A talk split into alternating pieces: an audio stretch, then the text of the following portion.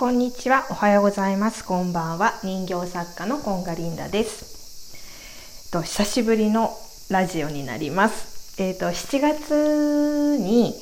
イベントに出店するのを一旦やめますって言ってから1ヶ月半が経ったんですけど、なんかその間結構目まぐるしくて、あこれみんなにシェアしたい話したいっていう思うことがあったんだけど、なんか1日2日逃すとなんかもう旬じゃなくなっちゃって一回ね録音したんだけどやっぱり旬じゃないと思って消しちゃったりとかしてそんなことをしてました。で今日のトークテーマはえっ、と私がノッコになった日ということでお話ししたいと思います。えっ、とノッコっていうのは今は解散しちゃったんですけどレベッカっていう男女のバンドのグループのボーカルがノッコっていう人で、まあ、ご存知の方いっぱいいると思うんですけどでえっ、ー、とねえーと、私の高校時代にまでちょっと話が遡るんだけど私が通ってた高校っていうのは文武両道でもう勉強も頑張るしスポーツも頑張りますっていう学校で、えーとまあ、スポーツ部活動がすごい盛んで強かったりもしたので大体の人がえーと、運動部に入ってたんですね。で、まあ、帰宅部の子たちもいて帰宅部の子たちっていうのは、まあ、バイトをしたりなんかそのくらいの情報しか私にはなくってもうなんか私は高校ではテニス中学ではバスケをやってたんですけど、えー、と高校ではなんかもうちょっと格闘技みたいなバスケじゃなくておしとやかにやりたいみたいな感じでテニス部に入ったはいいもののもう暑くて真っ黒になりながらなんかもう当時の縦社会の なんか理不尽な縦社会の部活動にどっぷりハマっていてっていうような感じでした。で、えーとまあ、文化祭があってその時にうちの学校には、えーと、検温部っていうのがなかったので、えーとあ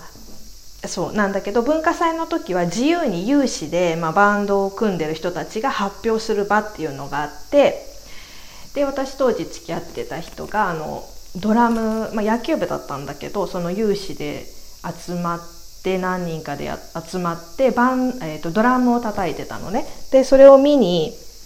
えーとお隣の市役所のなんか体育館みたいなところでライブをバーってみんなでやってたからそれを見に行ってイエイイエイってもうなんか前の方でノリノリでイエイイエイみたいに聞いてはいたんだけど次のバンドの子がガールズバンドでその子たちが、えっと、レベッカの「フレンズ」とかを歌ってたのね。でそのボーカルの子に私はうわーって思っちゃってなんか可愛らしいっていうか、まあ、奇抜な格好をしてすごい思いっきり歌ってて私はなんか舞台の下でぼーっと眺めてる人彼女あ彼女はね多分えっ、ー、と何かのマネージャーをやっていたか帰宅部か。まあマネージャーってほぼ野球部とかサッカー部とか以外のマネージャーってほぼほぼ帰宅部みたいな感じなところもあり そんなこと言ったら怒られちゃうけど。そうなんかだからうんそそういう子がワオみたいな。なんかやっぱりさスポーツが盛んなところだとどうしても運動会だの、えーと、球技大会だのなんだのって割と運動部系の子が目立つんだけどその文化祭のライブではもうなんかその子がすごい輝いて私は見えてでなんかさあの踊るアホに見るアホ同じアホなら踊らねやそんそんみたいな言葉あるでしょ？それがパーって浮かんで私は絶対今後あの踊るアホ側になるって決めたのその時。なんか。でまあ月日は経ってだけどさなんかなかなかそう人前の舞台でイエイイエイなんて立つっていう機会はそうそうないわけよね。ただなんとなくなんかそういうイベントとかがあれば、えーと見る側じゃなくって主催とか一緒にこう盛り上げるイエイイエイってもただ傍観者じゃなくってその中に入るっていうのはまあ心がけてはいたんだけどで、まあ、月日は遡りましてつい先日なんですけど、えーと、ラブワールドスタジオっていうねオンラインのダンスレッスンがあったんだけれどああるんだけれどもそこでえっ、ー、とまあ、あの私がよく名前を出してるハッピーちゃんっていうハッピーちゃんの、えーと、ライブで使ってる歌とライブで踊ったダンサーたちがその踊りを教えてくれるっていうその、えーと、ダンススクールオンラインのダンススクールなんだけどそこで、えーと、この間ね1,000人まあ実際には1,000人ではないんだけどまあ1,000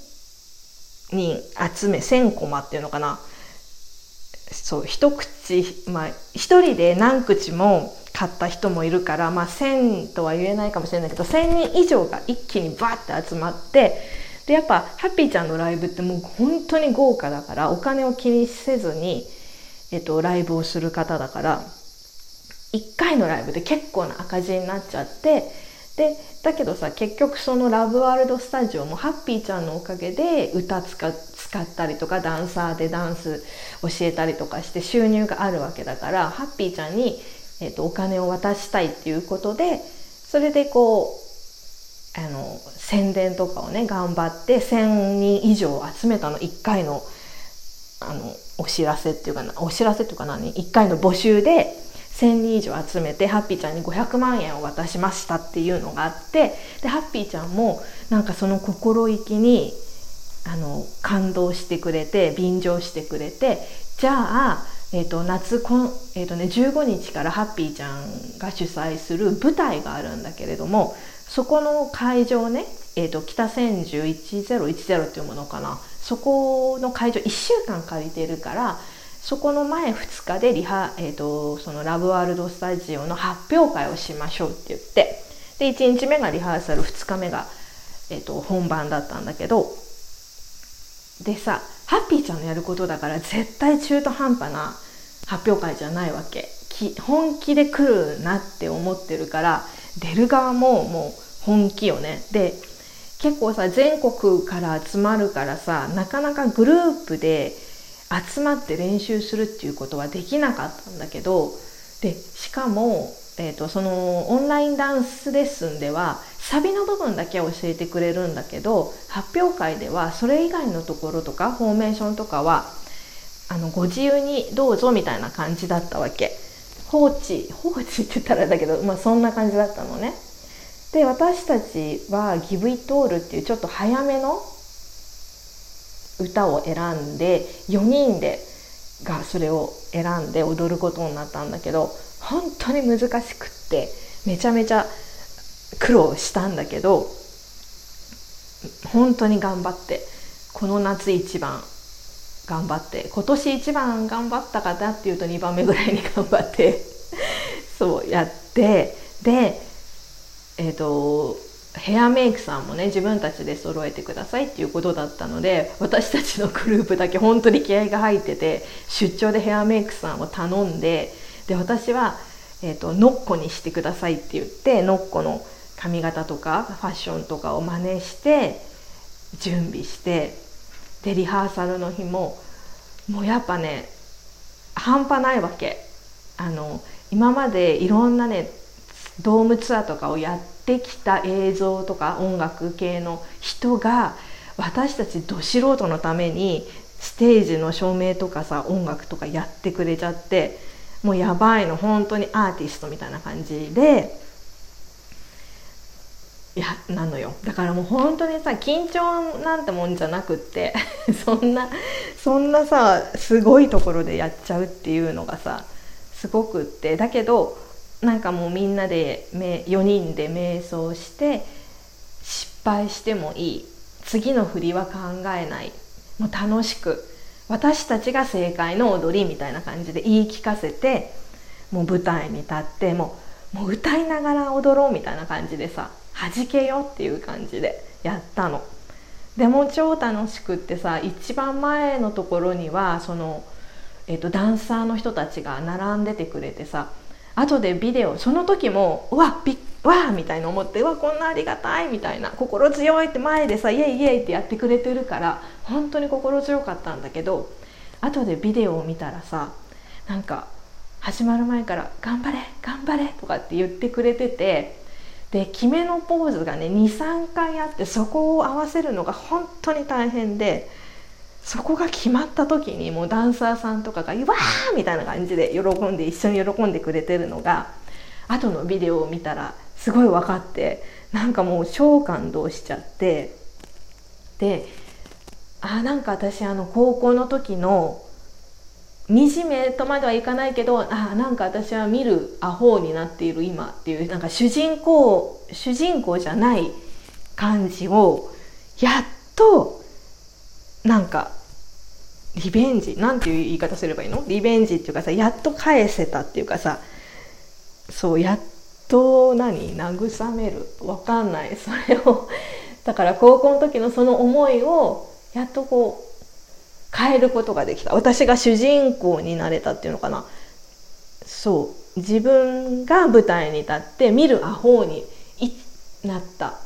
今までも見るアホだったけどもっと本当に見るアホになれた喜びがすごいです。そう。でなんかそっからねもう私ちょっと弾けよっていうかもう本当に自分で生きようってちょっと思い始めてています、うん、本当にすごいいい経験をさせてもらいました。